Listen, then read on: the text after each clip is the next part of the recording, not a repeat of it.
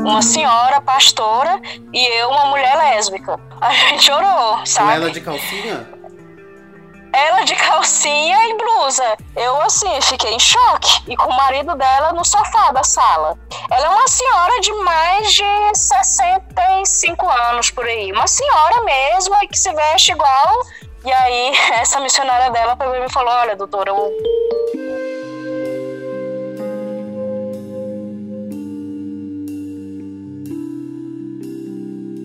Você confiaria um grande segredo para um pastor, para um líder religioso? Confiaria?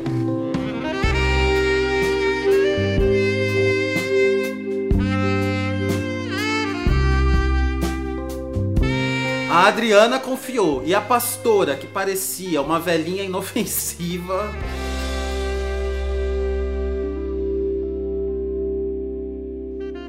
Adriana, quantos anos você tem? Oi, Rufus, bom dia. Eu tô com 32 anos. Depois de uma decepção amorosa com uma mulher, estava muito angustiada e aí você procurou essa pastora, ou você encontrou essa pastora. O que foi que aconteceu?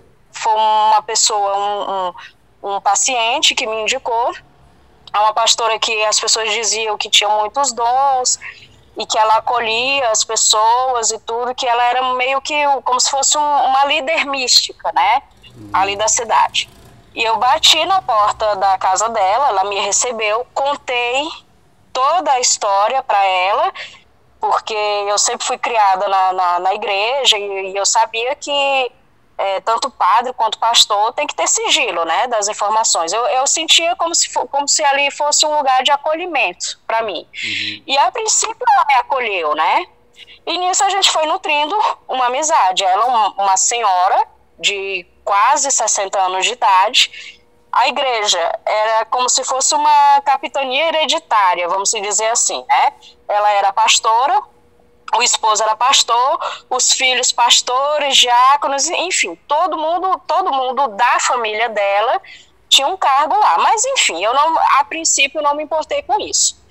Então foi durante um ano, quase todos os dias eu encontrava com ela, eu desabafava da minha vida para ela, e aí eu me sentia uh, acolhida, né, naquela comunidade daquela pastora. Eu mesmo sendo uma mulher lésbica, ela sempre, né, conversava comigo nesse sentido, que Deus é amor, entendeu? Ela tinha sempre aquela conversa envolvente para me fazer me sentir acolhida naquele lugar.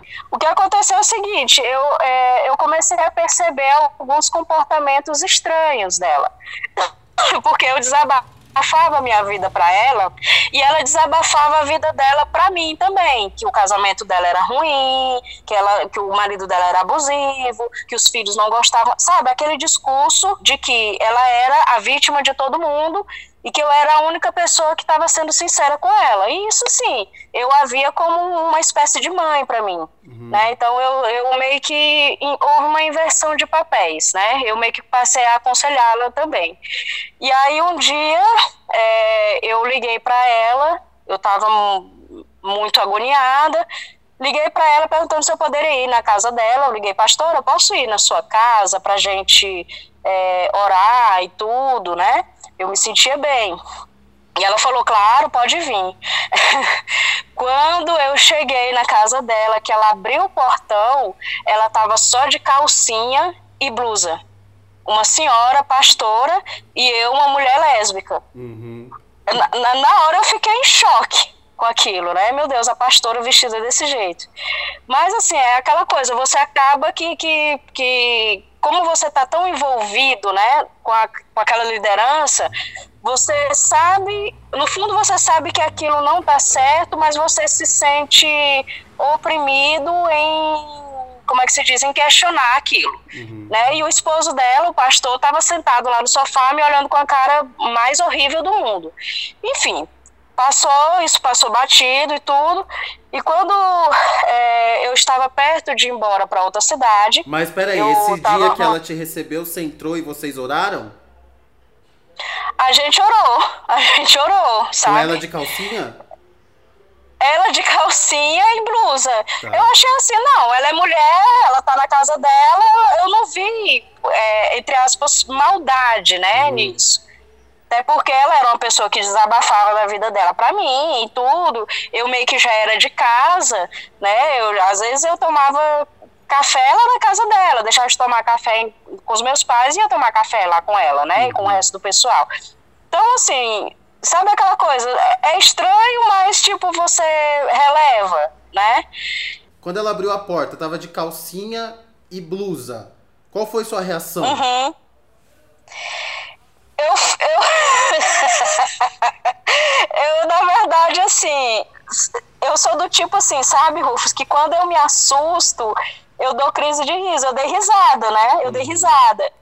Só que eu disfarcei, porque é aquela coisa, ah, eu tenho que respeitar que ela é a pastora, né? E ela tá me acolhendo, eu, eu sou lésbica, é aquela coisa. Entendeu? E ela tava de coque? Mas eu dei risada. Eu dei risada. Ela tava de coque? Aí ela perguntou, Sim, uhum. não, ela tava com o cabelo solto, ah, ela tava solto. sem um coque. Uhum. Entendeu? Aí você entrou na casa, sentou na mesa, no uhum. sofá, e vocês começaram a orar. Isso, isso. Uhum. Mas assim, na hora eu achei engraçado, eu não vi malícia, sabe? Porque, tipo assim, eu liguei. É, quando eu liguei pra ela, foi fora de hora né? Então eu achava assim, não, ela tá me recebendo, fora de hora ela tá na casa dela, é o descanso dela. Eu não consegui, sabe, Rufus, ver malícia naquilo, uhum. sabe? Eu pensei assim, ela é mulher, eu sou mulher também e tal. Eu não vi malícia, eu não vi, não vi. E vocês Aí, oraram mesmo, é fizeram uma oração, um Pai Nosso com ela de calcinha e blusa. Foi, foi mais ou menos uhum. isso. Mas é aquela coisa, a maldade estava no coração dela, não estava no meu. Entendi. Como o marido a dela estava? Tava... Porque ele estava em casa, né? Ele estava em casa, deitado no sofá, com a cara. Eu dei bom dia para ele, bom dia, pastor. Ele não me respondeu.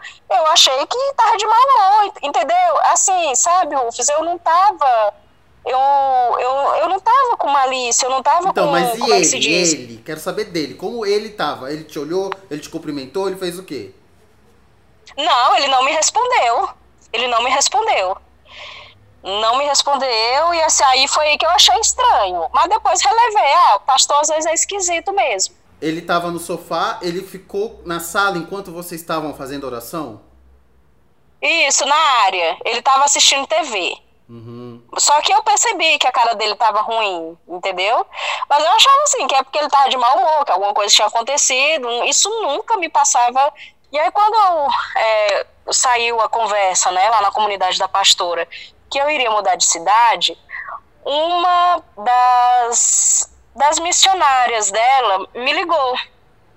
Falou assim, doutora, você pode encontrar comigo na praça tal? Eu posso. Eu achei que era para pedir algo e tudo, que eu sempre ajudava eles. E ela falou: Olha, doutora, eu sei que a senhora vai embora, mas eu, eu vejo que a senhora tem um coração muito bom. E eu não queria que você fosse embora e, e continuasse sendo enganada. Aí eu aí assustei, né? Assustei. Aí eu perguntei o que que aconteceu, né? É, ela falou: Olha, doutora, eu tô aqui nessa comunidade há 10 anos, eu sou portadora do vírus HIV e a, a pastora ela espalhou para a comunidade inteira a minha condição. Isso já tem quase quatro anos. Eu continuo insistindo aqui porque eu quero mostrar para ela que eu sou feliz sendo da forma como eu sou. Início eu não entendi, de, eu fiquei assustada, né? Porque a pastora não teve o sigilo, né, com a moça e tudo. É, falei bonitas palavras para ela, mas aí fui mais direta, assim, mas o que que isso tem a ver comigo, né? E aí essa missionária dela pegou me falou, olha, doutora, o problema é o seguinte, é que aqui todo mundo na comunidade, isso cerca de 280 pessoas, né, que eram frequentes lá, Aqui todo mundo na comunidade sabe que a senhora é lésbica e sabe que a senhora estava apaixonada pelo presidente, pela mulher do presidente da Câmara.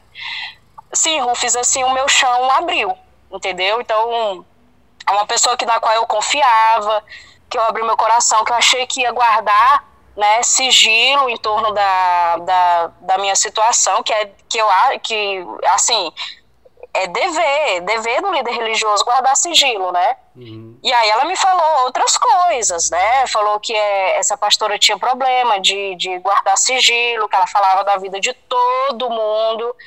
Ela até usou o termo a maior Maria Fifi, então a senhora não é a primeira pessoa, doutora, a passar por aqui. Aí ficou aquela coisa estranha, porque eu continuei indo nos cultos, mas por consideração, e eu sabia que ia embora e tudo. Bom, me mudei, fui para essa cidade na qual eu estou morando agora, comecei a trabalhar no hospital, mas assim, eu ficava com aquela coisa no meu coração, eu preciso dar uma justificativa para a pastora.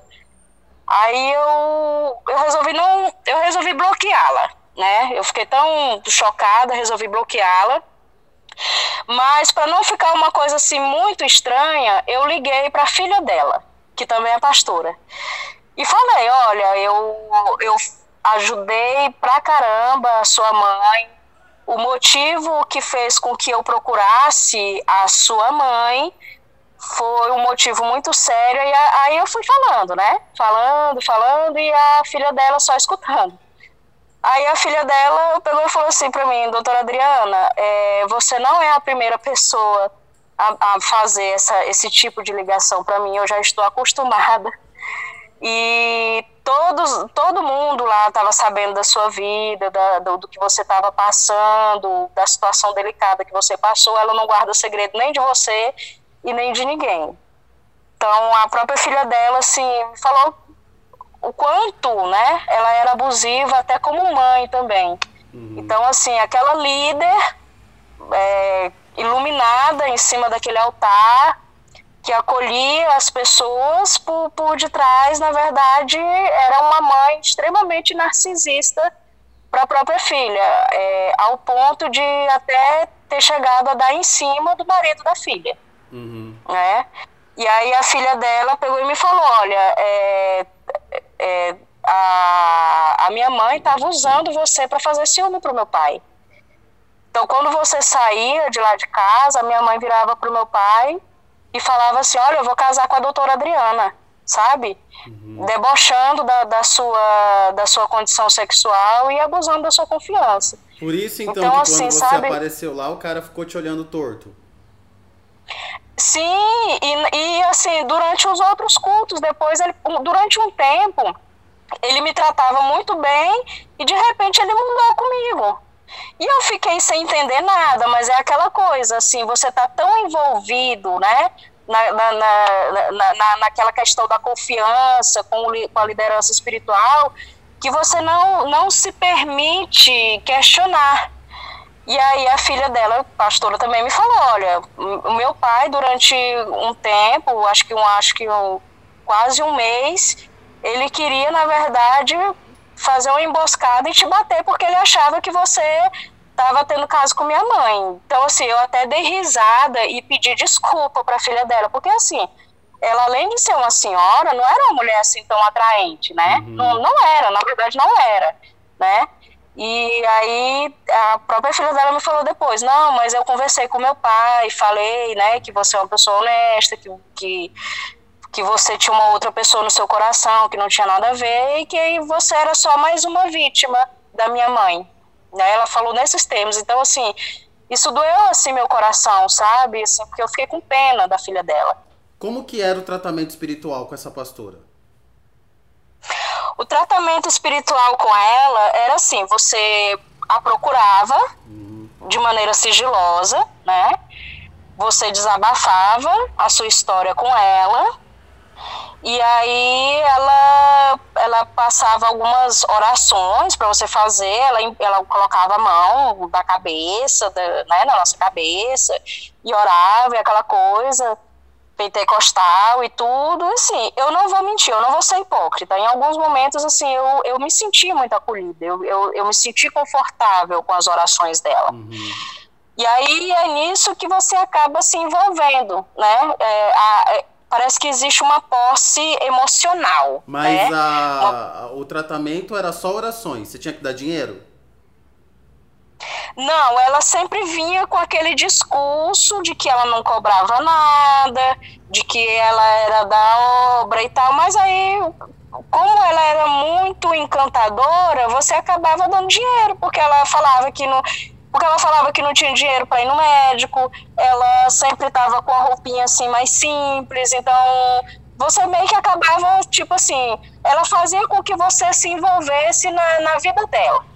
Tá. Né? Ela, é, ela meio que invertia, ela invertia a situação. Né? E aí eu acabei, eu cheguei a comprar cama para ela, comprei geladeira, né? Paguei salão de beleza, fiz um, um tratamento de canal nos dentes dela, que se eu fosse cobrar por esse tratamento, tinha dado, acho que, para mais de 6 mil reais. Fiz de graça. Uhum. E, e, no, e no momento em que eu estava precisando de dinheiro, mas fiz de graça. E ela é uma então, senhora ela, idosa. Ela é uma senhora de mais de 65 anos por aí. Uma senhora mesmo que se veste igual um, um, uma pastora mesmo. Saião lá embaixo, Coque. camisa de manga longa coque, uhum. entendeu? Sem maquiagem, sobrancelha grossa, daquele, daquele estereótipo mesmo, Sei. sabe? E todo então, mundo na comunidade idolatra ela. Idolatra ela, ela é, ela tá acima do bem e do mal. Uhum. Então no dia que eu, que eu liguei para ela, eu falei, pastora, eu posso ir aí orar e tal, que ela abriu o portão da casa dela, que ela tava só de calcinha e blusa, e eu sendo uma mulher lésbica, eu, assim, fiquei em choque. E com o marido dela no sofá da sala.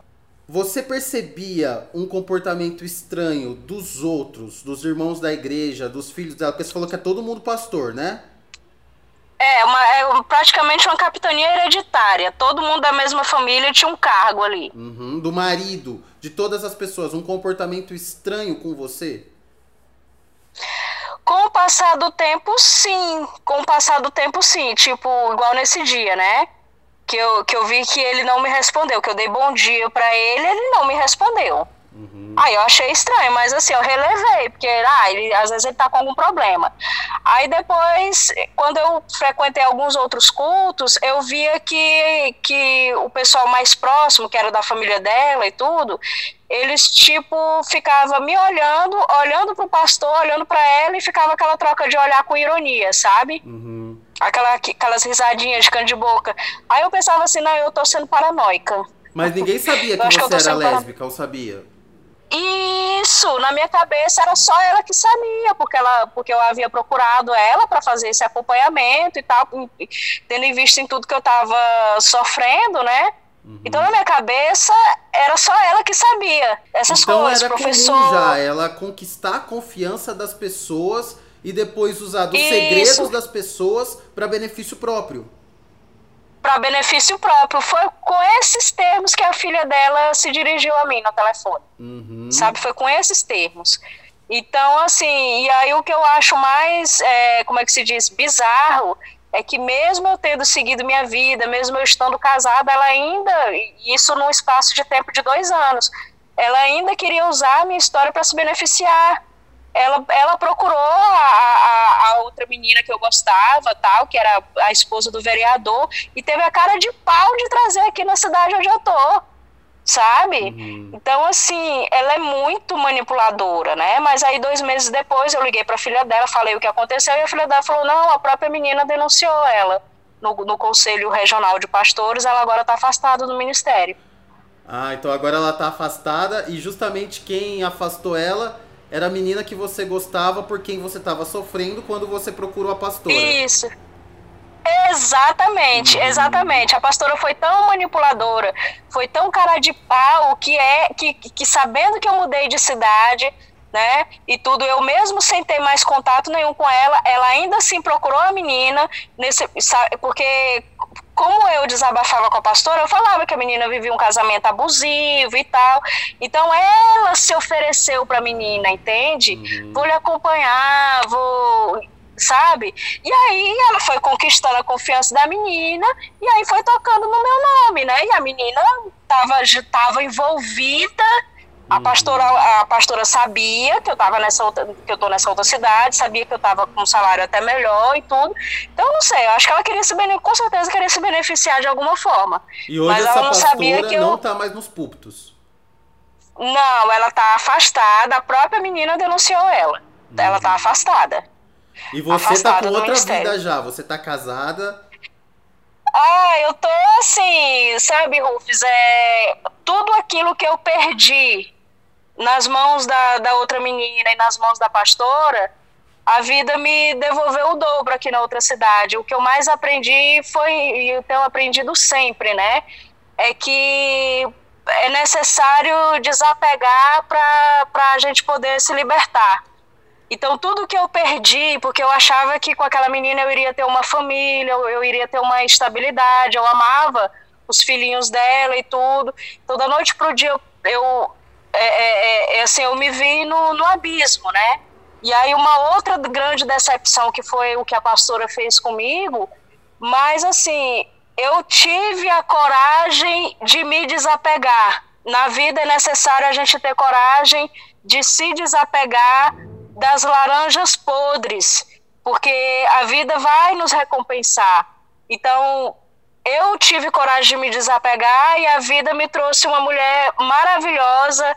Hoje nós temos a nossa família, inclusive, é, Rufus, é, da data de hoje para daqui a 15 dias, nós vamos buscar a nossa filha. A gente conseguiu adotar uma menininha de 5 anos Que coisa linda. nossa princesa. então, assim, é, eu permiti, eu permiti renascer, né? A, a, às vezes é necessário a gente permitir renascer. Então, ela, eu fiquei justamente com, com a mulher que me ajudou a renascer, né? E você teria e eu- coragem eu de dei- desabafar seus problemas pra uma pastora? Hoje, não mais. Até minha mulher fala assim que quer desabafar ou desabafa comigo ou vai no psicólogo. Pastor nunca mais.